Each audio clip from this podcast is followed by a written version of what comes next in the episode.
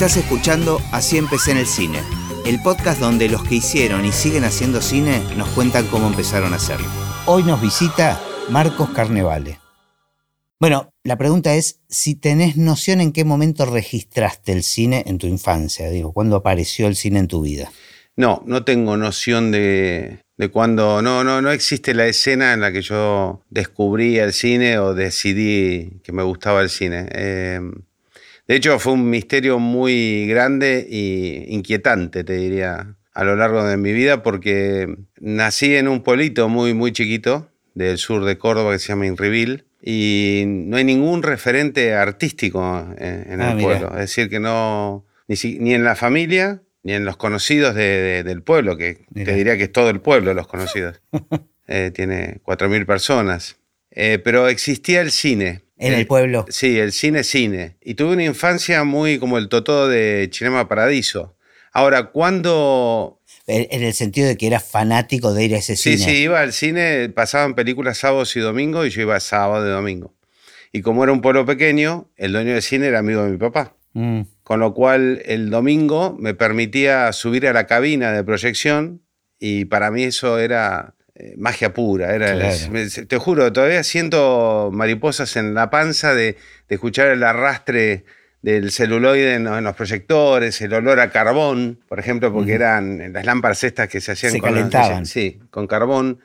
Eh, ver a los proyectoristas tomando vasos de leche por el carbón que tragaban, entonces para limpiar eh, la tráquea tomaban leche. Mirá. Y después con el paso del tiempo, esos domingos me dejaban rebobinar los rollos de 300 metros que salían de cada uno de los proyectores y para mí era en una oscuridad muy particular. Tu viejo era amigo del tipo, pero no tenía ninguna relación. O sea, le gustaba el cine. Tu viejo también consumía. No, no le gustaba el cine. Mi papá fue una sola vez al cine conmigo Mirá. y fue en Rosario eh, para ver Perfume de Mujer con Vittorio Gassman, la versión original. Y mi mamá tampoco. No, Mirá. no, no. no, Pero- no. Me llevaba, iba solo con mis amigos, eh, me llevaba alguna vecina cuando era muy chiquito, una novia de mi hermano que vivía al lado del cine y a veces me quedaba a dormir en la casa de ella. ¿Y literatura se consumía en tu casa? Sí, literatura y música sí, Mm, pero cine no. mirá. Y televisión sí. Y para mí era fascinante, fascinante. Yo me acuerdo de, de estar girado mirando el haz de luz y viendo cómo cambiaban los haces de era, acuerdo Era como otra película. eso. otra película. Y, y yo en principio lo que quería era ser dueño del cine. Mirá, esa, ese era. Esa era la primera el, el meta. modelo. Mirá. Para ordenarte la cronología un poco, eh, ¿cuándo fue la primera vez que fue al cine? No, no me acuerdo. ¿Cuándo nació la pasión? No me acuerdo. Eh, ya de muy grande, eh, hablando con mi mamá antes de que ella muriera, un día le pregunté, esto que me acabas de preguntar, Mm. digo, "Ten- tiene que haber una raíz, tiene que haber un principio de, de esta pasión. Y me dijo, no, siempre fuiste raro. Esa fue la respuesta. Y, Bueno, y me algu- al- dijo, algunos padres decían, sos único. Es como otra manera de decir sí, lo sí, mismo, ¿no? pero ella era más sincera, menos, menos sutil. Y no, me contó algo muy curioso, que me dice, mira, lo único que te puedo contar, que, pero no creo que tenga que ver, me dice, cuando estaba por tener, cuando empezó a tener sus contracciones y sus cosas, mi papá la llevó a la única clínica que tiene el pueblo y no había internados. Era muy raro que hubiera internados en la clínica. Entonces hay una enfermera de turno ahí, eran las 10 de la noche, y el médico no estaba. No había nadie que atender. ¿Dónde estaba? En el cine. Mirá. Y mi papá fue al cine y lo sacó de, de- de esa función para traerme a mí. Bueno, tenés un dato ahí Y bueno, mágico, iniciático espectacular. Sí. Pero ¿tenés algún recuerdo de alguna película en particular que te haya impactado de chico o una escena, viste? Sí, bueno, miles, qué sé yo. Así que me recuerde, me acuerdo, me, me partió la cabeza y, y gritaba de risa, fue eh, La última locura de Mel Brooks, de Mel Mel Brooks, Brooks. eh, que se llamaba Silent Movie, que es una película en color muda, Que transcurre en Hollywood. que transcurre en Hollywood. Eh, hermosa película. Hermosa. Que la volví a ver hace poquito y últimamente estoy haciendo como viajes nostálgicos a esos momentos. son medios peligrosos esos Sí, sí, viajes. sí, sí. Sí, sí, me he topado con desilusiones y, y también con lágrimas en los ojos y Claro. Pero esa no me desilusionó. Hay algunas que no envejecen, que mejoran, ¿viste? Sí, sí, Bueno, Mel Brooks en general, me parece que el joven Frankenstein también. Mel Brooks es. es sí, es, un genio. Mozart, es una bestia. Sí, sí. Bueno, pero después hice todo como. Al no ver nadie que me, me enseñara a hacer cine, cayó en mis manos una, un proyectorcito de Cinegraph, que eran unos proyectores que, que tenían unas, como unas historietitas que se pasaban en papel y se proyectaban. De acuerdo. Entonces eran muy fáciles de manipular, de, intervenir. y de no, y de, y de que yo también hiciera mis propias películas. Entonces me compraba papel de calcar y, hacía mis propias películas. Y, ahí empezó un poco. Mm, ¿Y qué edad tenías ahí? Y tenía, no sé, 8, 9 años. Y a eso de los 9, 10 eh, aparece el Super 8, eh, mudo. Y, y mis viejos, de tanto que me veían apasionado por el cine, me compran una filmadora y un proyector de Super 8. Y empiezo a filmar cortos con, con mis amigos, cortos de, de ficción. Ah. Y curiosamente, si, si los ves, vas a ver cómo respeto el eje, cómo respeto los planos, la, la narrativa. O sea, había algo intuitivo que te salía este, naturalmente. De mirar cine pero nada tenía nombre en ese momento. Yo no sabía lo que era un primer plano, no sabía lo que era un traveling, no sabía nada de todo eso. Y, los cortos que hacías o las historias que hacías eran de la duración de esos cinco minutos que duran los, los Duraban tres minutos y medio. Tres minutos y medio. Y aparte mandarlo a revelar afuera, ¿no? Alemania. Claro. ¿Sabes lo que era de Inreveal? A, a, esto iba a Frankfurt. Sí, sí, eran tres minutos y medio. En general duraba, el primer corto que hice duraba un rollito el segundo dura dos rollitos y así fue incrementando. y después tenías una moviola, hacías algo. Una moviola donde pegaba y despegaba. Ah, mira. Y armaba todo. Eh, bueno, vivía en el correo esperando que volviera de Alemania el rollo revelado. Me acuerdo de mi familia era eso, mi viejo tenía una de Super 8 y era, un, todo un acontecimiento cuando llegaban, ¿no? Llegaba después de las vacaciones mandaba varios rollos a revelar. Y llegaba en julio. Claro, claro, Pero nos sentábamos todos a, ver el proyector y cuando se enganchaba la película en, el proyector y se empezaba a quemar que te desesperaba. Vos sabés que esa, ese delay, ese, ese tiempo ahí de espera, yo creo que le aportaba una magia que hoy hemos perdido. Hoy tenemos tanta inmediatez que con los teléfonos hacemos cualquier cosa, que se diluye rápidamente la ilusión de ver algo que filmaste o algo que, un momento que registraste de tu vida. Eh, todo es inmediato. Todo lo tenés de inmediato. Hoy querés ver la locura de Mel Brooks, haces en cualquier plataforma. Sí, la conseguís al O en internet la conseguís, la ves. Sí, sí, toda, esa, esa, espera que genera como un suspenso y aumenta una expectativa, se, se, está perdiendo. se está perdiendo.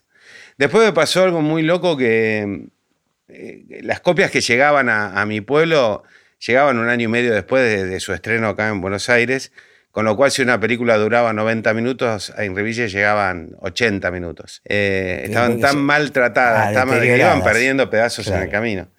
Y entonces, y muchos de esos pedazos también quedaban en el pueblo. Entonces el, Armando, que era el dueño del cine, me los guardaba y me los daba. Y mi viejo, que tenía una estación de servicio, me dijo, ¿por qué no los metes en querosén? Porque yo ahí miraba, miraba y veía los fotogramas y fui descubriendo que en los fotogramas aparecían eh, variaciones y digo, ah, por eso se mueve la imagen. Claro, te ayudó a entender cómo funcionaba. El movimiento. Y entonces eh, las metía en querosén, le sacaba toda la emulsión y me quedaba el celuloide transparente. Y yo volvía a dibujar el, el fotograma y hacía unos muñequitos muy básicos con movimiento. Y así descubrí la cámara rápida y la cámara lenta. Después iba el dueño del cine y digo, ¿me lo pasás? Y la animación. Claro, y descubrí la animación y vi que a menor cuadro iba más rápido, a mayor cantidad de cuadro iba más lento. Entonces, eh, hasta que descubrí que más o menos entre 24 y 26 cuadros estaba lo normal. Ahora, mucha curiosidad tenías, evidentemente, pero ¿te pasaba en general con todas las cosas? O sea, ¿eras un niño muy curioso o fue algo que te tocó alguna fibra, evidentemente? No, Gus, mira, yo tengo curiosidad nada más que por lo que me apasiona y todavía esa curiosidad la tengo todavía hoy por el cine. Eh, no, el cine me despertó eso y la muerte, por ejemplo. El investigar lo metafísico. Eh, ¿También de siempre? Sí. Mira. Sí, siempre fui un gran curioso de ese mundo y de hecho todavía hoy, eh, bueno, he conocido gente muy interesante que, que te paras en un, en un plan más filosófico, si se quiere, de, la mirada de la vida. Y después el cine. Pero sí, sí, ahí cuando algo me interesa voy de cabeza y... Cuando te digo la muerte te hablo de la vida y la muerte, ¿no? bueno, que, que hay del otro lado. Cuando habla de la muerte es hablar de la vida. Y un poco el cine es hablar de la vida. Sí, claro. Es lo mismo, ¿no?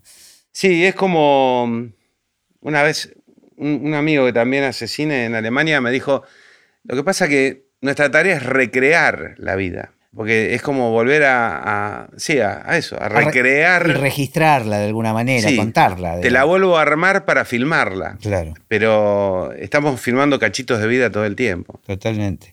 ¿Y mm, hasta qué edad estuviste en, el pueblo? ¿Hiciste la secundaria ahí? Sí, sí, hice la primaria, la secundaria. ¿Y tenías la idea de, venirte para Buenos Aires? Siempre. Ah. No, no, siempre. Siempre, eh, desde chico yo sabía que quería hacer esto sin ninguna duda. Ah, ¿ya sabías que querías hacer cine? Sí, yo en realidad quería tener, eh, ser dueño de ese cine. Eso, eso me dijiste. No, perdóname. Pero... Y quería casarme con Alejandra, que era una chica con la que me había enamorado en el Jardín de Infantes. y que podía ser mi Elsa, que era la esposa de Armando, el dueño del cine. Ah, ellos funcionaban como modelo entonces para No, no, para mí eran mis ídolos. Ah. Yo quería tener el perro salchicha de ellos.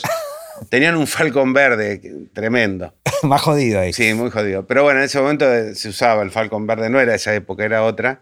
Bueno, no, sí era esa época. Pero bueno, Armando no pertenecía a esas huestes.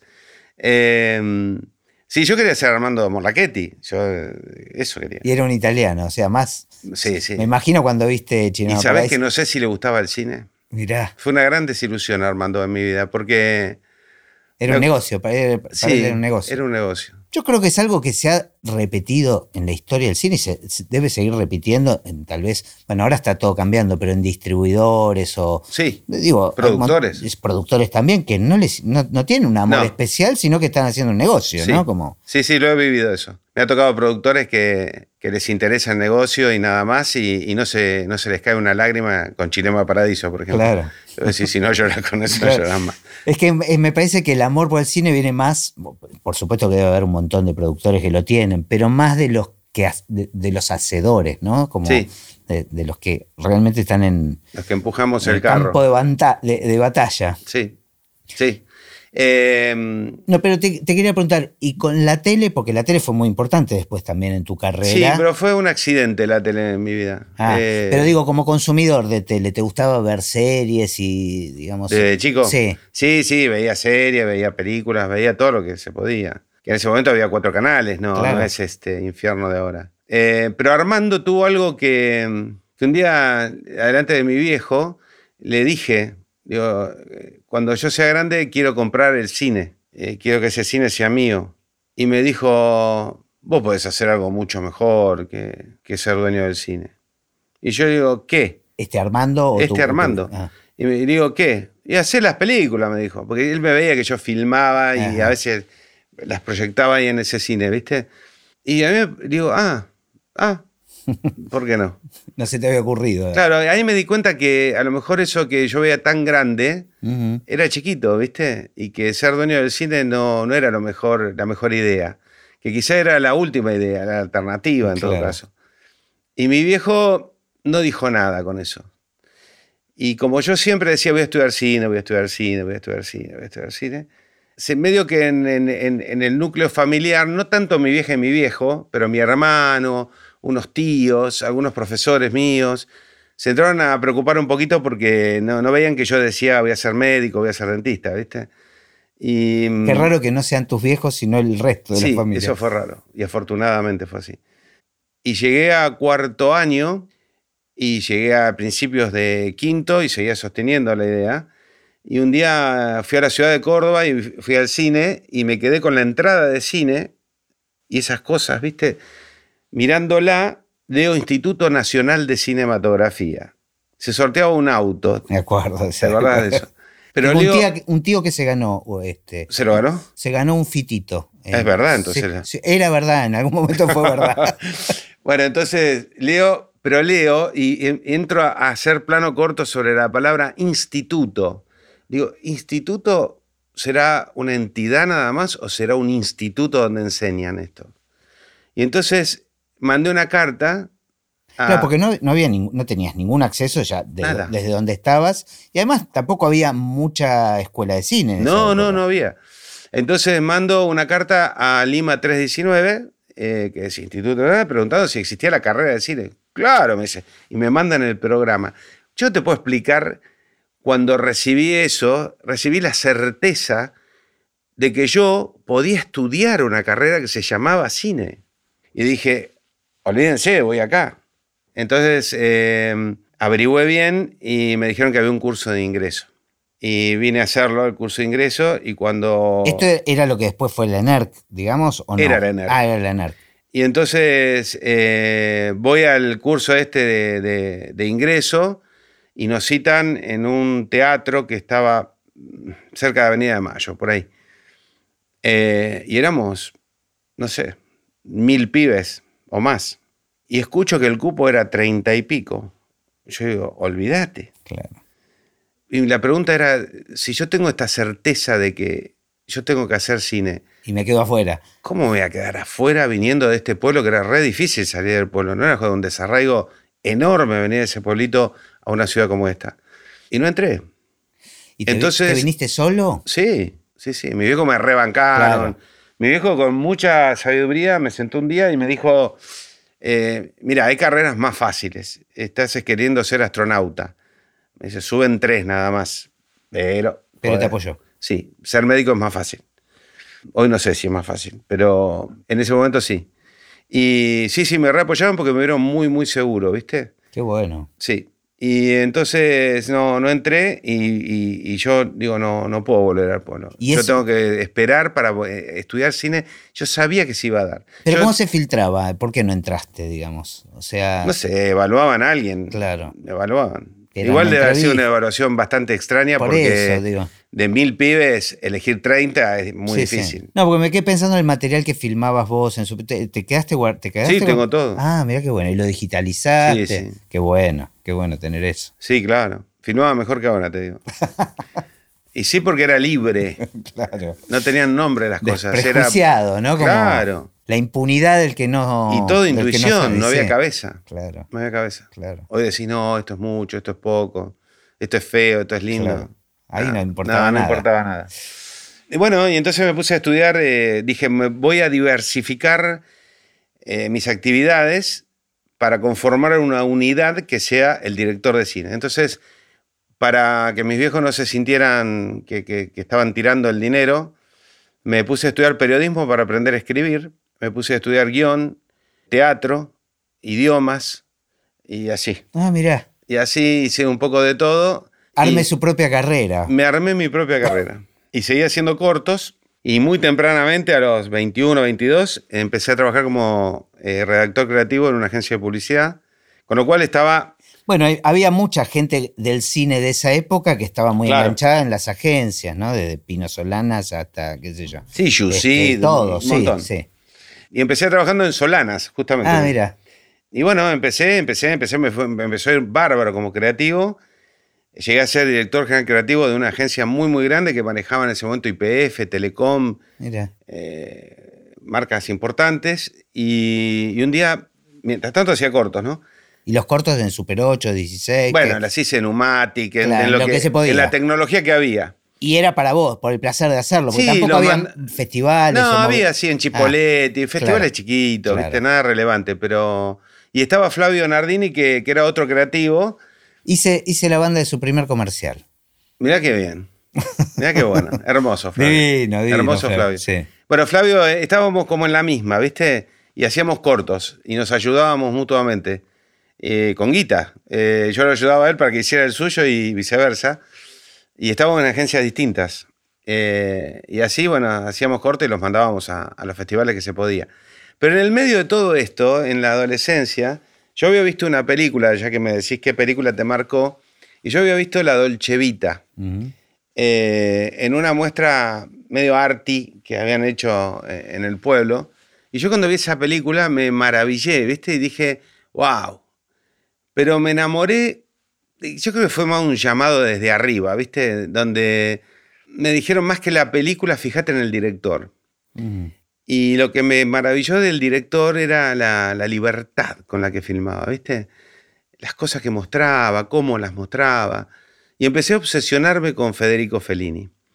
Y entonces eh, era muy difícil tener material en el pueblo de Federico Fellini. Entonces, cuando podía me iba a Rosario, que era la ciudad más cercana que tenía, y en, y en cineclubs y en, en, lugares así que hoy ya casi no hay, lograba ver películas de él. Y un día tuve una novia que había nacido en una localidad cercana a, a la mía, todo el destino, ¿viste? ¿viste? Cuando hay trama y trama. Y esta chica me dice, ¿te gusta Fellini? Sí, ah, mira vos, me dice, yo tengo la dirección de Fellini. En Italia. Sí. Y digo, ¿cómo tenés la dirección de Fellini? Sí, porque mi abuela eh, la consiguió, bueno, era toda una historieta que la cuestión es que tenía la dirección de Fellini, que había Marguta 20. Y así como cuando recibí eh, el, el, el, lo del Inca, lo, lo del Inca, otra fue como una epifanía para mí. Sí. Y dije, wow. Tengo que ir para acá. Entonces le tengo que escribir a este hombre y preguntarle, ¿cómo diablos voy a hacer yo para salir de este pueblo y hacer esto que me está gritando desde el interior. Y entonces intenté escribir un montón de cartas preguntándole y me, me, me avergonzaba en la mitad de, del desarrollo de la carta diciendo cómo Fellini me va a responder a mí, un pibe de, de, de, Córdoba, él siendo Fellini, un monstruo. Bueno, igual te digo, me gusta escuchar que te avergonzaba un poco porque digo, sos humano. Obvio, re humano. porque soy. digo, qué, qué qué seguridad. Digo, para, para, haber empezado a escribir la carta también, o sea, es eso, es Sí. esto, esta, esta cosa Vehemente. que evidentemente estaba, era una pulsión que estaba en vos y que. Era una pulsión, esa es la palabra, sí. Era a pesar mío. Pero no era pesar mío, eh, hoy hablaba con, con un amigo eh, de los miedos, ¿no? Porque mi papá una vez le dijo a mi hermano, este no le tiene miedo a nada. Porque me veía que yo me mandaba y me mandaba. Y, y sí, te- le tengo miedo a muchas cosas. Lo que pasa es que lo enfrento el miedo. No le tengo miedo al miedo. Claro. Entonces, eh, eso creo que, esa, esa es la pulsión, la pasión o la vocación Sí, sí, que uno inevitable. tiene. Porque hay gente que tiene talento, el deseo de, y otra cosa es tener vocación. La vocación es algo a pesar tuyo y te levanta de la silla, lo haces. Está buenísimo. Lo haces, es inevitable. Bueno, entonces, este, en la Bueno, mitad de la, rompí todas la las carta. Ok. Rompí todas las cartas y dije, bueno, no, no, no, es, es ridículo esto, escribirle a Fellini, no tiene sentido, nunca me va a responder. Y dije, no, cuando, cuando sea grande, voy a ahorrar dinero, me voy a preparar, voy a ir a Roma, le voy a tocar la puerta a Fellini, que tengo la dirección acá, y le voy a invitar a tomar un café y, y ya. Y si me dice que no, está todo bien y otra cosa. Y efectivamente, cuando vine acá, eh, pasó todo lo que te conté, pero me puse a estudiar entre, además de estudiar inglés y francés, me puse a estudiar italiano de la Dante Alighieri Con eso. y me objetivo. recibí, hice los tres años de, de la Dante Alighieri y ahorré un dinerito y me fui a Roma con mi italiano y con mis ganas de conocer a Fellini. Fui a Vía Marguta 20, toqué la puerta y salió la empleada de la casa que me dice que Federico y, y Julieta, su mujer, no, no estaban, que estaban en un festival de cine en Rotterdam. Y yo, ¿what? Digo, todo lo que había esperado, ¿entendés? Claro. Vos sabés, No había planificado con que podía no estar en la casa. Claro, el dolor en el alma, la herida, pero esencial que sentía, y me fui a un bar cerca de la Fontana de Trevi, donde él filmó la, la- la- escena escena, mítica sí, de sí. la Dolce Vita, y, y le escribí con el italiano que había aprendido todo el- mi historia, todo lo que, las cartas que había roto, todo lo que había esperado, el dinero que había ahorrado para tocarle la puerta. Y, y bueno, te- terminé mi viaje y cuando volví de ese viaje, abro la puerta de mi casa y encuentro un sobre alargado y en el remitente decía Federico Fellini, vía Marguta 20. Yo, Otra vez el palpitar, abro la carta y había una foto de él, muy narciso, dirigiendo, autografiada, que decía Marcos Carnevale, buena fortuna, Federico Fellini. Que hoy es, hay gente que tiene a Cristo colgado Claro. en su casa, yo tengo a Federico. Ese es mi, mi icono religioso. Y entonces digo, bueno, si me respondió, hubo respuesta, hay un latido del otro lado, digo, me va, va a seguir escribiendo, porque yo tengo que hacerle la pregunta, ¿viste? Claro. Y entonces le, le escribí una carta impertinente totalmente, pero viendo que la puerta estaba abierta, Te mandaste le va, más, le va a sonar claro. simpático. Y entonces con ese italiano también le, le, puse que yo no coleccionaba fotos de famosos, que lo que yo quería es tener un diálogo de colega a colega, con la diferencia que ah, era un monstruo. Le diste con un palo aparte. Y yo no. Entonces me responde y me dice que me pedía disculpas y que le devuelva la foto cuando quisiera y que vaya a Roma a tomar el café, que ese café lo íbamos a poder tomar. Obviamente no devolviste la foto. No, le mandé otra carta diciéndole, olvídate, jamás te voy a devolver la foto, fue un chiste. Y entonces le, tiré la pregunta. Y él me responde con una metáfora. Y me dice, si alguna vez filmando sentís que nace un cordoncito en tu plexo solar, agárralo y déjate llevar por ese cordoncito, no lo sueltes más. Dejate que te va a arrastrar y dejate. Dejate llevar que siempre te va a llevar por un lado bueno. Y va a durar lo que tenga que durar. Es largo como tenga que ser largo. Y yo digo, wow, ¿y esto? ¿Qué hago con esto? Y un día, eh, hipotecando mi casa, poniendo todos los ahorros que había ganado en la publicidad y demás, porque después me pasé a dirigir cine publicitario, eh, eh, había logrado armar mi primera película, con un esquema de producción rarísimo, y estaba eh, en una vereda, eh, en un parate de la filmación con, Hugo Arana, que era uno de los protagonistas, y, mientras estaba hablando con él, sentí una cosa acá, digo, uy, me está dando algo. Y ahí te juro que tuve la certeza, el cordón, el cordón. Y de ahí en más te juro que me agarré. ¿Estabas en rodaje o estabas en rodaje? Ah, mira. Y me acordé de eso y, y me agarré y me trajo hasta acá. Todavía estoy agarrado.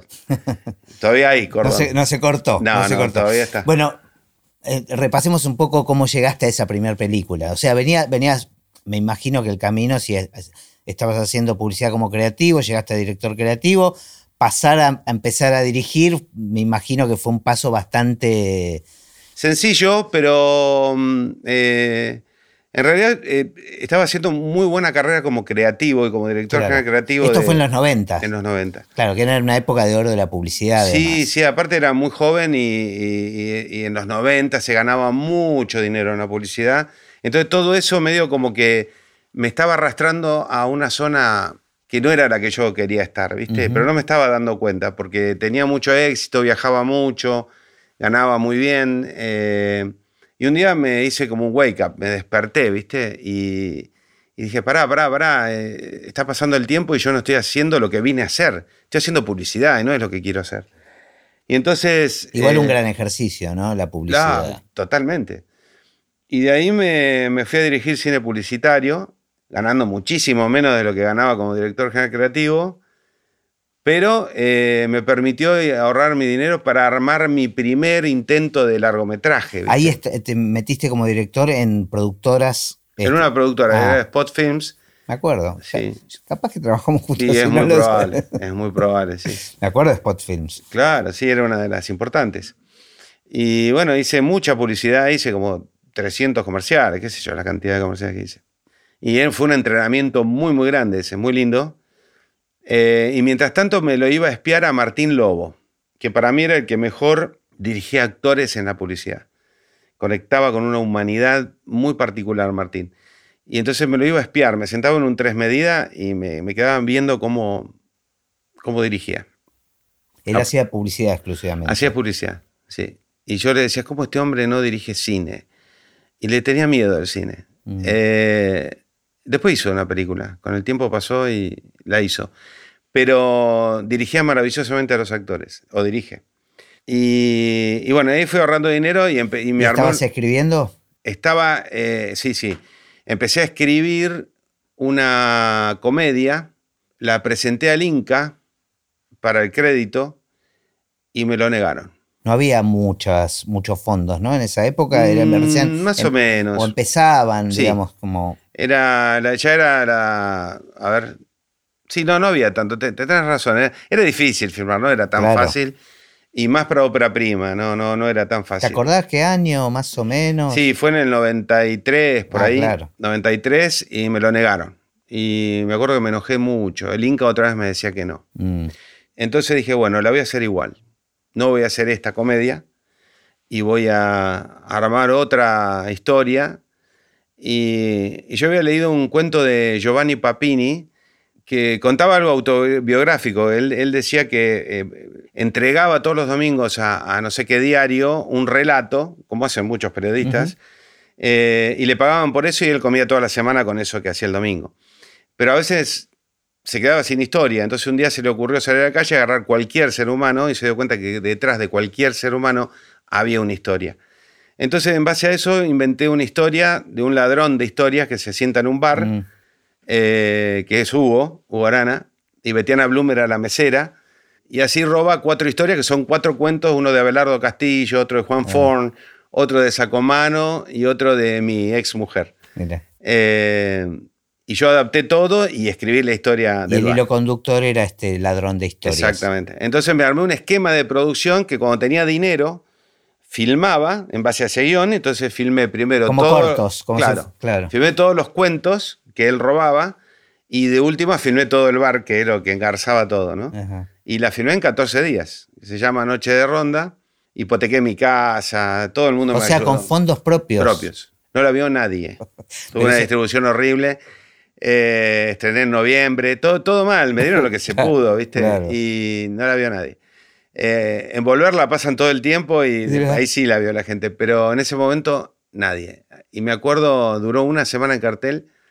Me acuerdo de ir el último miércoles que la proyectaban a sentarme en un cine, éramos tres, y yo llorando, llorando. Y digo, ¿puede ser que se acabe acá el sueño? No puede ser. Algo me decía que no, ¿viste? ¿Pero qué sentías mientras la hacías? Ah, el, cielo. Estabas en la gloria. El cielo. ¿Y estabas contento? ¿Terminaste vos contento con el resultado de la peli? Sí. Sí, es una película muy atractiva y muy ingeniosa. Eh, llena de defectos y de, y de pobrezas también, porque no le faltaba dinero. más allá de cómo la puedas evaluar hoy, cómo la evaluás vos, o sea, te cerraba. No, sí, en el momento sí, yo sentía que había hecho una obra maestra. Claro. Como casi todo lo que hace una ópera prima. Y, que, y que el público no lo entendió o que no porque la verdad que sabemos que no está relacionado, sobre todo la taquilla con las películas nacionales, con la posibilidad de comunicar. No, no fue una cuestión de que el público no lo entendió. De hecho, la crítica le encantó y ah, mira. Eh, la gente que la, veía, que pagaba la entrada que yo no conocía, les gustaba mucho. No, tuvo una salida muy chiquita. No tenía posibilidades. En una época. como le pasa a muchas películas claro, claro. claro. En una época horrible, que era noviembre, y mm, que no, no, no es temporada de cine. Y bueno, ahora ya no sé, pero en ese momento. Y, no tuvo publicidad, nadie se enteró que existía la película. Bueno, entonces eh, la pregunta fue, ¿esto ya está? ¿Se acabó mi carrera? ¿Llegué hasta acá? Claro, se acabó el sueño. ¿Y? Y no, bueno, seguía haciendo publicidad, había que vivir de algo. Y entonces eh, apareció la posibilidad de hacer una película con Alejandro Doria. Yo con, como, más como productor me había asociado a otros productores con un libro de Lito Espinosa que se llamó Almejas y Mejillones y coproducción con España. A todo esto la televisión no había aparecido en tu vida. No. Polka estaba naciendo en ese momento y yo veía a Suar, digo, wow, me parecía el Che Guevara de la televisión. Digo, y fue, fue, la primera productora independiente, sí, Sí, revolucionó todo. Claro, claro. Y cambió todo, el contenido, la forma de, filmar, todo. Y yo lo veía, ¿viste? Ah, no, en el medio hay un evento más importante, que esa comedia que el Inca no me quiso financiar o apoyar, terminó en manos, gracias a Betiana Blum, que había hecho eh, mi primera película, de Susana Jiménez. Mira. Y pasaron los meses y un día me llama Susana y me dice, la quiero hacer. Y yo digo, uff, digo, la lotería. Digo. Y fue esa maldita costilla que después porque yo no tenía la chapa suficiente como director, la terminó dirigiendo Yusid. ¿Te compraron el guion? Me compraron el guion y me dejaron como productor asociado, qué sé yo, pero fue un puntapié inicial y le debo... Claro. Me hizo saltar 15 casilleros, Susana, ahí. Siempre agradecido a ella. O sea, ella, en un momento que evidentemente ella estaba interesada en hacer cine. Sí, hacía 20 años que no hacía cine. Ajá. Y en uno de los sketches que estos que, que hacían en el programa, eh, fue invitada a Betiana y se ve que la pasaron bien y dijo, qué ganas de hacer cine juntas. Mira, tengo un amigo que escribió una comedia. Y me dijo, mandáselo porque Susana, si le gusta, lo, la, va a hacer. Digo, ¿qué la va a hacer? Y de hecho, cuando me llamó Susana al celular, yo le corté. Porque pensé que era un chiste. Era en la época que Tinelli hacía estas bromas. Sí, sí, sí. Y le corté pensando que era un chiste. Y, y me volvió a llamar y me dijo, soy yo, boludo. Y, y yo le pedí pruebas de vida a ver si realmente era. Y era. Sí. Y bueno, eso me llevó. eh, Esa película también fue coproducción con España y los mismos Y coproductores. se hizo antes que esta. esta- Sí, eh, que mi al- segunda. Ok. Eh, Almejas y mejillones. Almejas y Mejillones. Y mm, los mismos coproductores españoles de eh, La Maldita Costilla, mm, al ver que Doria en ese momento se había enfermado y no podía hacer la película, y me dijeron, salí al ruedo. Y yo dije, wow, filmar en España. Pero no era una película que yo había concebido, era una película que era parte de un negocio de la, de la productora. Y ahí me monté y me fui a, a Madrid y a Tenerife a filmar con, con todos estos, con Leticia Breiche, Jorge Sanz, Loles León, Gasalla. Eh, fue una gran experiencia. Y ahí me atraía mucho, en ese momento Campanella había hecho El hijo de la novia, qué sé yo, Polka producía cine también. Claro. Y yo digo, un día Suar me va a ver a mí. Y estando ahí, en Tenerife, me llama Suar. A raíz de la maldita costilla y de toda la movida esa, me llama Suar y, y me dice, te quiero conocer, dale. Digo, vamos, todavía hay continuidad, ¿viste? Y digo, bueno, cuando vuelva de España, eh, te llamo. Y volví de España y... y Ibas con la ilusión de hacer, seguir haciendo cine. Cine. Y llego y me llevo con la sorpresa de que, de que me dice, mira, tengo un programa de televisión que los autores no van a seguir y me gustaría que, que, lo- que sigas vos con, con otra autora. Y yo digo. ¿televisión? Digo, yo no sé escribir televisión. Ah. ¿Pero era para escribir o para dirigir? para escribir. Mira. Y le digo, pero... Ah, porque lo relacionaba más con esa maldita costilla. Claro. Y entonces le digo, pero yo no, no sé escribir televisión. Y me dice, ¿y qué diferencia hay? No sé, digo, pero. No sé, yo una película la escribo en seis meses y ustedes escriben una hora por, claro. por día. ¿Y esto era tira diaria o...? Era una tira de se llamó Ilusiones, fue en el año 2000. Ujú. Y bueno, eh, dije, mira, eh, lo intento un mes, porque la verdad la veo muy difícil. Y si no puedo, no te cobro. Digo, está todo bien. Porque además me metió de autor directo, no me metió ni de dialoguista ni de Pero, ¿y a todo esto qué pasó con, con Almejas y Mejillones? ¿Se, estren- se había Se estrenó, se sí, se estrenó en, en- en España y fue un golazo. Y en acá anduvo bastante bien Bueno, también. ahí, ahí de alguna manera te estabas sentías que te estabas recibiendo como de director. No, no. Sentí que eh, estaba arrimando el bochín, pero no, no, no, no, no, todavía no. No, eso lo sentí después. Mirá, Lo porque esto, es, digo, una película, coproducción en otro país, con estreno, que le Sí, fue me bien. sentí importante. me- fue un estreno así a lo Madrid, que es medio antiguo todo, y era de limusinas y de cosas. En- Quizás en ese momento sí sentí un poquito el saborcito de, de la alfombra roja, pero no, eh, siempre fui muy honesto conmigo en cuanto a cuando me sentí director. Y me molesta mucho cuando, o no, no sé si me molesta, pero me llama la atención cuando veo algún pibe que sale de la FUC o de, de estudiar 3, 4 años y viene y me dice, hola, ¿qué tal? Soy director de cine. No, digo, no, dirigí cine. Claro. Ser director es otra historia. O escribís teatro, no sos dramaturgo. Porque si que le queda a Chejo. Claro. Entonces, no, para ponerme ese mote, por ahí cosas. dirigía, dirigía Claro. cine nada más. Y bueno, arranqué ahí en, en, en Polka y me, fue meteórico eso. Fue- y además eh, fue un encuentro con Adrián, fue un encuentro a nivel humano y a nivel creativo, todavía hoy. Empatizaron bien. Sí, hace 21 años que estamos juntos y hermanos. Y hemos hecho 50 obras en general, entre cine, teatro, televisión, hemos hecho de todo. Un montón. Sí, de todo. Fue un gran coequiper en el camino, en otra área que para mí no, no era lo que yo quería. ¿Y ahí empezaste a pelear para dirigir? No. Eh, digamos. Nunca le pedí dirigir televisión porque dije, no quiero dirigir televisión. Nunca hubiera podido dirigir una tira. No tengo esa dinámica ni, ni sé manejar esa estética, ni ese timing, no, no, no lo tengo eso. Pero lo empujaste para hacer cine. Eh, no, tampoco. Ah, No, no, de hecho él hacía cine sin mí. ah. Él filmaba con Taratuto, filmaba con Kaplan. Eh, la gente piensa que muchas de las películas que hicieron Taratuto y Kaplan son mías, porque Ah, me, mira, siempre me han te pegado él. asocian, claro. Pero no, no, no son mías. Mira. Yo hice dos películas nada más con él. Pero en el medio yo le decía, bueno, yo quiero hacer mis películas. Y me tomaba como unas licencias y me iba a hacer películas sin el Patagonic, sin el apoyo de él, que quería hacerlas por mi cuenta. Y en Polka quedás como guionista, digamos, como... Sí, primero fui guionista durante siete años, ponele. Y después pasé a ser director de contenido. De cuando se armó tanto esta unión con él, ya medio que nos asociamos en la creatividad y, fui director de contenido hasta hace muy poquito. Que estaba medio cumplida ya mi etapa con la tele. ¿Y te tomas licencias para... para sí. venías escribiendo para vos? Claro, y en un momento dado, también accidentalmente, eh, conozco a un productor español que me pregunta si tenía una historia. Él lo producía a Adolfo Aristarain, a quien admiro tremendamente. Y yo no tenía ninguna historia, pero tenía un productor delante que me preguntaba si tenía algo. Y yo digo, pero ¿cómo puede ser esto? Entonces le conté la historia de Fellini pormenorizada para llenar el tiempo y diciéndole que tenía una película que eso sí, lo único que tenía era una semillita que se me había ocurrido que dos viejos se metieran en la fontana de Trevi como Anita y Marcello en la Dolce Vita. Lo único que tenía era eso. Era el disparador. Eso. Y entonces le cuento y me dice, ¿cómo se llama la película? Anita y Marcello. Y, entonces me dice, mandame el guion. Le digo, dale, dame un mes porque tengo que retocarlo un poco. Y en ese momento estaba trabajando con Marcela Gerti en una tira que se llamó, que fue muy exitosa, se llamó Padre Coraje.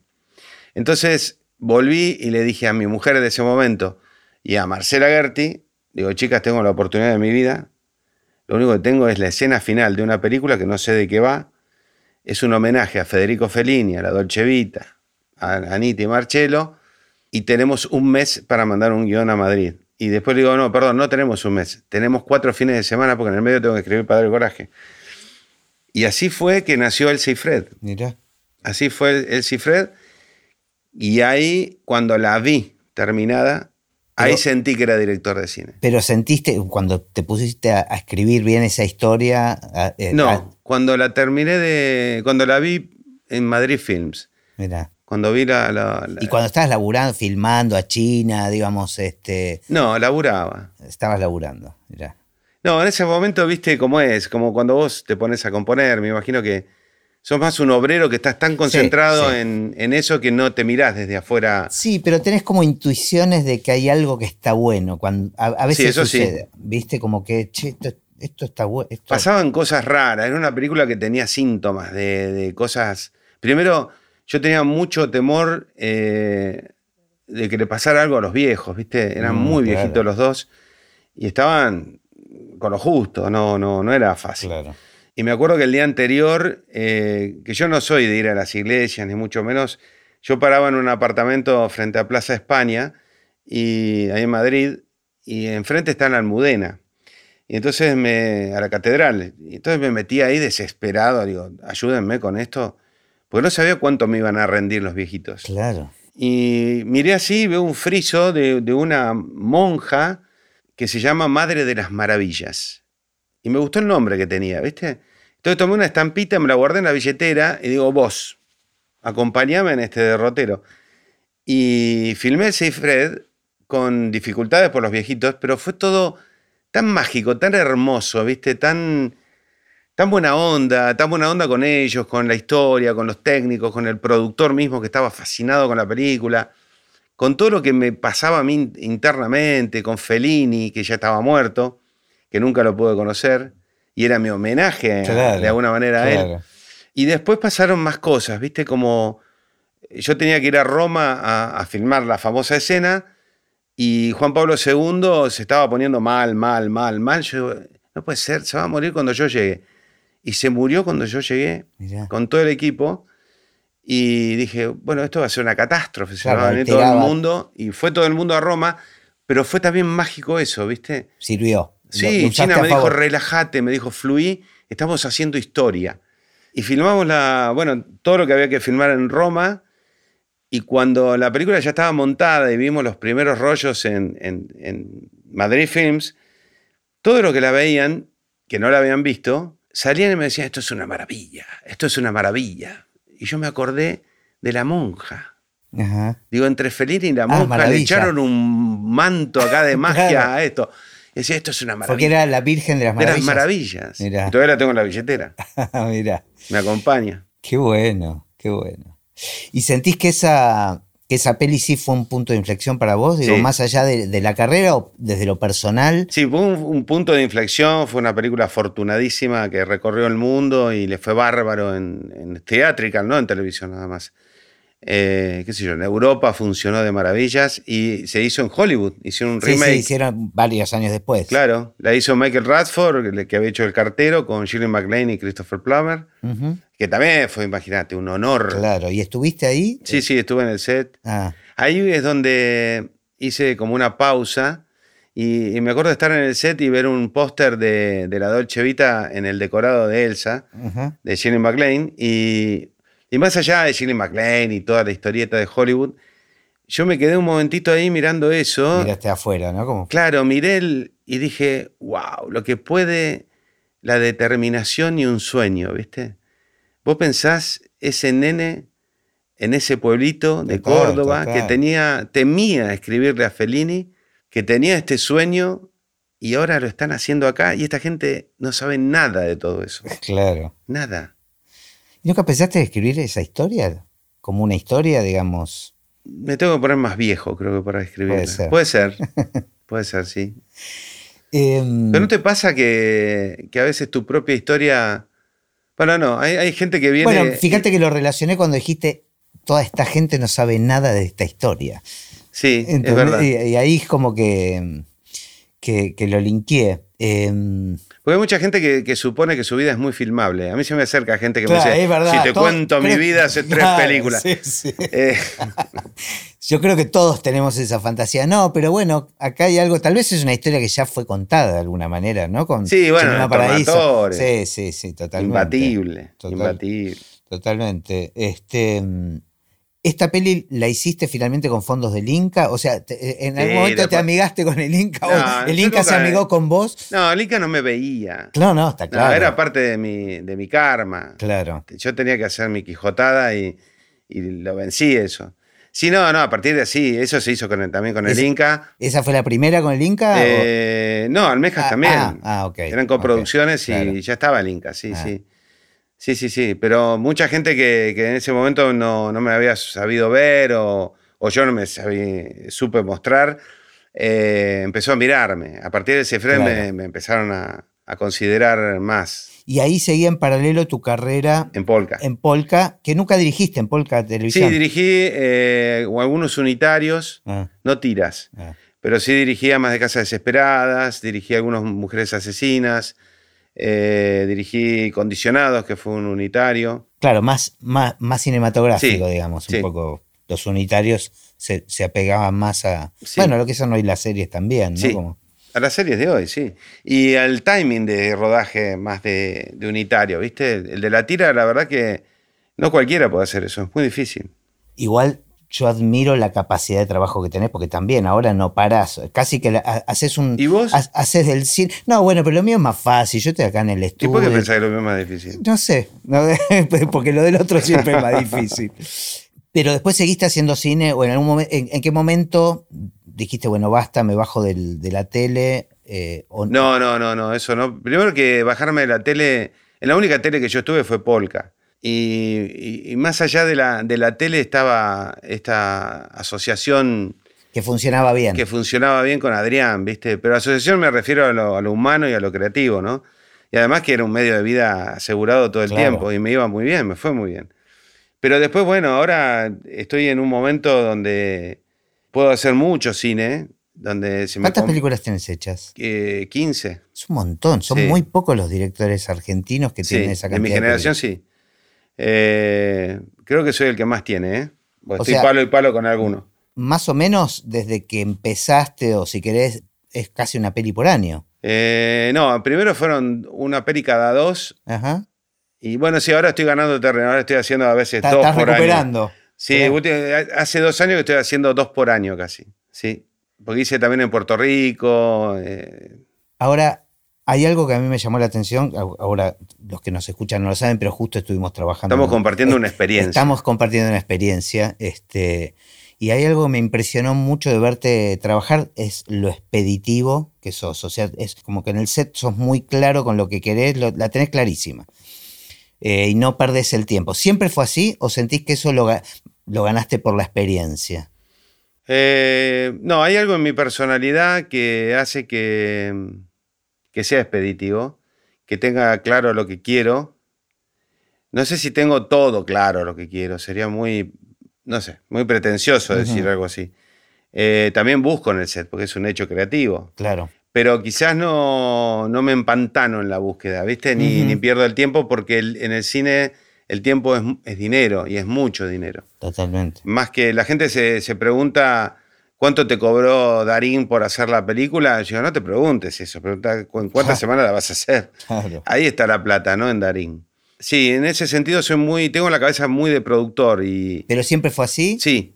Mira. Sí, porque siempre fui productor. Claro. Ya ves que no, no me produjeron y entonces yo controlaba todo. Soy muy controlador, soy director. Como director soy controlador. Eh, y estoy, miro todo, yo miro todo. Veo el estado de ánimo hasta del último eh, operador de algo, yo sé cómo está y si lo veo mal, es muy probable que después me veas charlando con él o tomando un café. No, no, Estás como conectado, muy conectado con el equipo. Y el equipo es como una extensión mía. Mm. No, no ocupo el lugar en la punta de la pirámide, ¿viste? Yo y el resto. No, yo soy, tengo clarísimo... De ese equipo Sí, que los necesito absolutamente a todos. No es demagogia, esto es real, ¿eh? ¿eh? que los necesito absolutamente a todos, porque yo puedo tirarle al director de fotografía una onda de luz que quiero, pero no sé hacer fotografía. Eso está ni sé hacer sonido, ni sé hacer música, ni sé hacer vestuario, ni nada sé hacer más que pedir. Y pedir lo que yo quiero. Y dirigir esa gran orquesta y ser capitán de un equipo y un líder. Creo que la gran clave de un director es ser líder Estoy 100% de acuerdo. Yo siento que en mis experiencias donde mejor eh, resultado obtuvieron de mí fue cuando me dejaron hacer, contándome lo que querían, pero dándome el lugar también. Digamos. Me parece que es, eso. Entonces uno se, se pone la camiseta de la película, se pone la camiseta del director, bueno, voy a tratar de interpretar qué es lo que quiere esta persona. con la libertad de aportarle como artista, ¿no? Totalmente. A mí lo que me pasa es que muchas veces no tengo claro racionalmente qué es lo que estoy buscando, pero lo tengo a nivel, eh, los que están en la creación me van a entender, porque si no queda muy críptico esto, pero eh, lo tengo a nivel sensorial. Y te habrá pasado cuando yo te dije qué estilo de música y yo te digo, mira, es tipo Nyman, pero no es Nyman. Eh, y tiene una onda etérea, pero no, no, lo sé bajar claramente y son sensaciones que te bajo. Y si vos mi trabajo. Claro, pero si tenés un artista con una antena como la tuya, va a recibir todas esas nadas y esos todos y va, lo va a convertir en algo. Y, capaz que decir eso. Claro, a mí me es más fácil cuando me hablan en ese idioma de, de emociones, de sensaciones, me dan ejemplos, que cuando tratan de explicarme musicalmente, digamos, porque tiene algún conocimiento musical el, director. No, ¿Entendés? Yo, sé solfear, por ejemplo, pero el solfeo me sirve para dirigir actores. Está muy bien. Muchas veces le digo, mirá el tempo, mirá el ritmo, ¿eh? acaba un silencio de redonda, mirá, cuatro. Acaba un... Está muy bien. así. Está bueno eh, aplicar técnicas de otra área Está este, buenísimo. Está buenísimo. Hay otras conexiones neuronales, o no sé cuál es la explicación científica, pero algo sucede que... Lo que pasa es que en, el arte hay una zona no racional, que es una zona un poco corrida, un poco loca, que es donde realmente cuando eh, lográs romper la barrera del sonido y entras en esa zona, te convertís en un artista. Y ahí es donde vos creas la música, ahí es donde yo creo mis historias y las visualizo, pero es una zona abstracta, es una zona inasible que cuando querés transmitírsela a los que te ayudan para hacerla a un hecho concreto, un objeto, uff, es difícil. Le digo, mira, es más cálido, es más roja la música, no es azul. Bueno, pero está buenísimo. Me parece que ahí el, canal de comunicación tiene que ver con, con ser honesto con, las sensaciones y con lo que salga. Eso. Si tiene que hablar de colores, tiene que hablar de colores. Como este, se pueda. Exacto, pero con honestidad. Porque ahí está, ¿viste? La, capacidad de, transmitir. Y ahora me, fui preocupando un poquito más, por ejemplo, con, los músicos como vos y demás. Hay, por ejemplo, cosas que me gustan de la música eh, para determinadas películas y aprendí, por ejemplo, el término pizzicato. Ah. Y entonces, eso, vos no sabés cómo me allanó el camino porque Digo, todo eso que yo escuchaba en esas comedias lindas de Danny DeVito y demás, que era los tiki, pizzicato. tiki, tiki, tiki, digo, digo, esa música que es tiki, tiki, en lugar de decir tiki, tiki, tiki. Ahora decís pizzicato, Ahora digo, ¿sabes qué? Pizzicato, y me siento que tengo una autoridad. Claro, está buenísimo.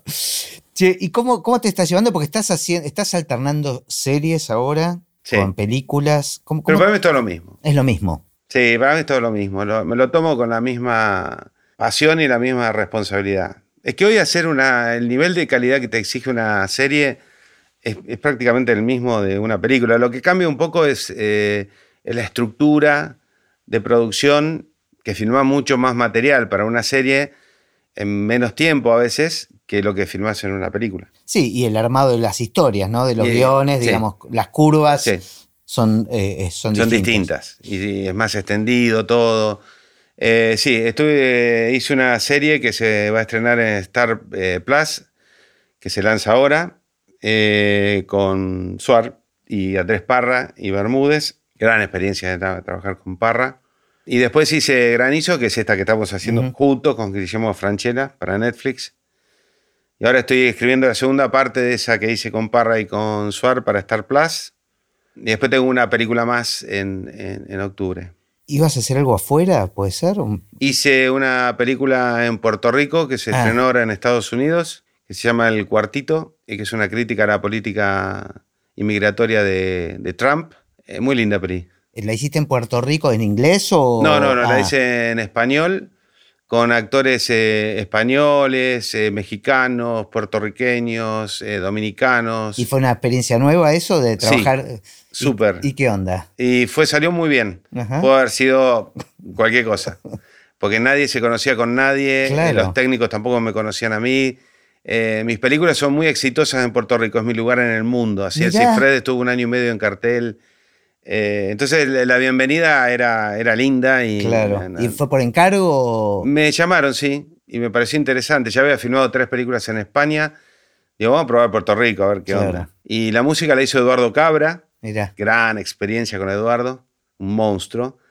La voz en off de, de toda la película la hizo Ricky Martin. Es decir, estuve con gente Claro, que- distinta, otra, otra. ¿Y era una historia que la escribiste vos? O sea, ¿te la encargaron ellos? Era una historia, el, el plot era de ellos y yo desarrollé el guion con otros guionistas acá en Argentina y después la adaptaron ellos. ¿Eso ya se estrenó? o- Se estrenó, sí, allá y en, y en Estados Unidos y le va muy bien. Mirá qué bueno. Sí. Mirá qué bueno. Es una película muy para el mercado latino, ¿no? Que hay en Estados Unidos. Claro.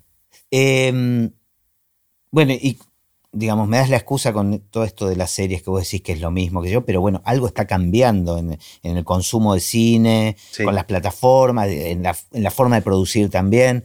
¿Qué pensás del futuro del cine? ¿A- a- ¿Hacia dónde va la cosa? ¿Qué, qué, qué sensación te da?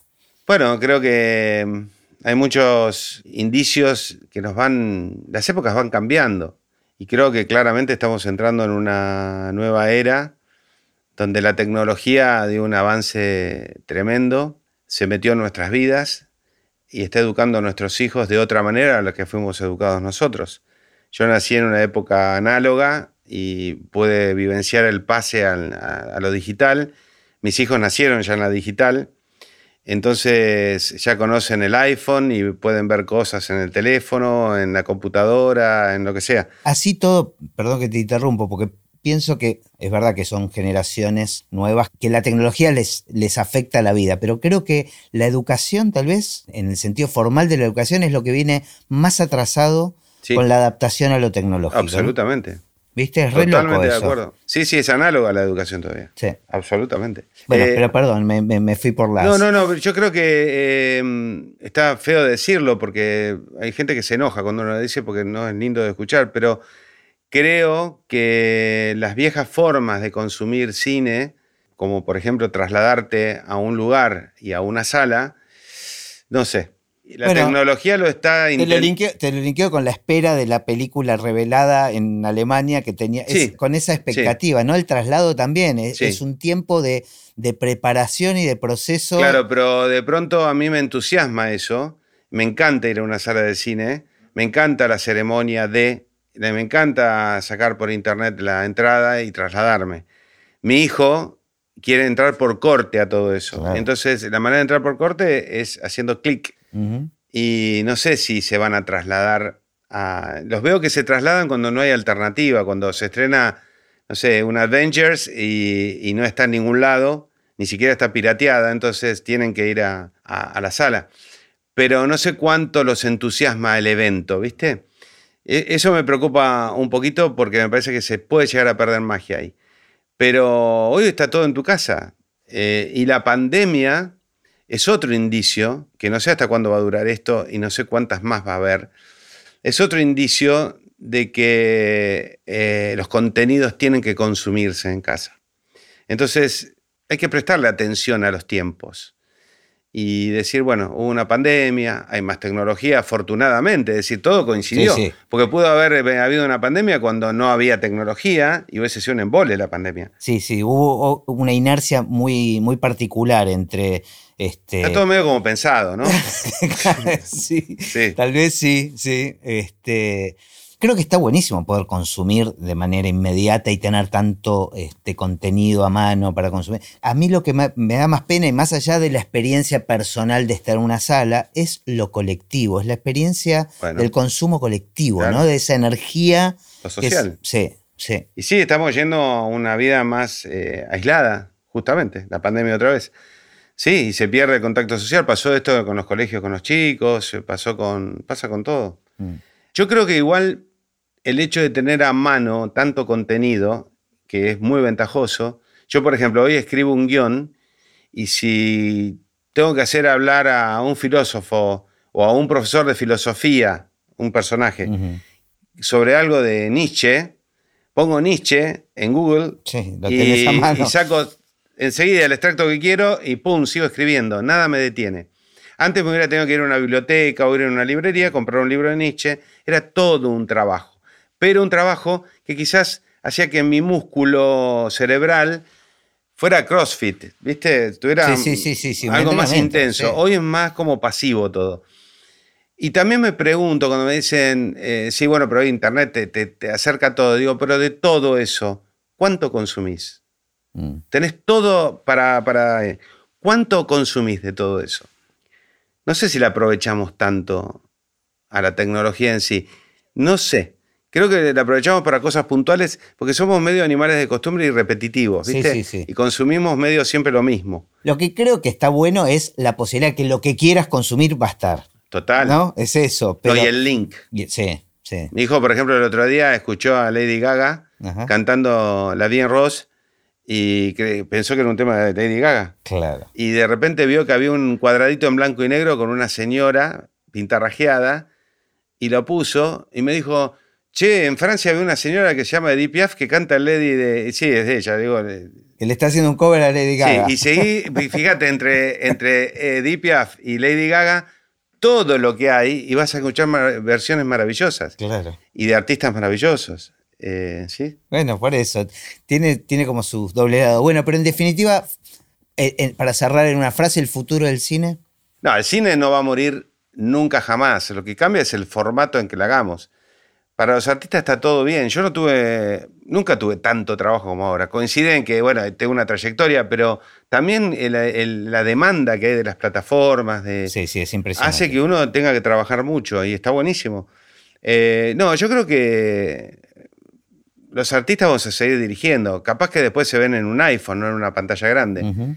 Pero el cuento sigue vivo y la gente quiere que le cuentes un cuento. Genial. Muchísimas gracias. A vos. Un enorme placer. Hermoso, hermoso.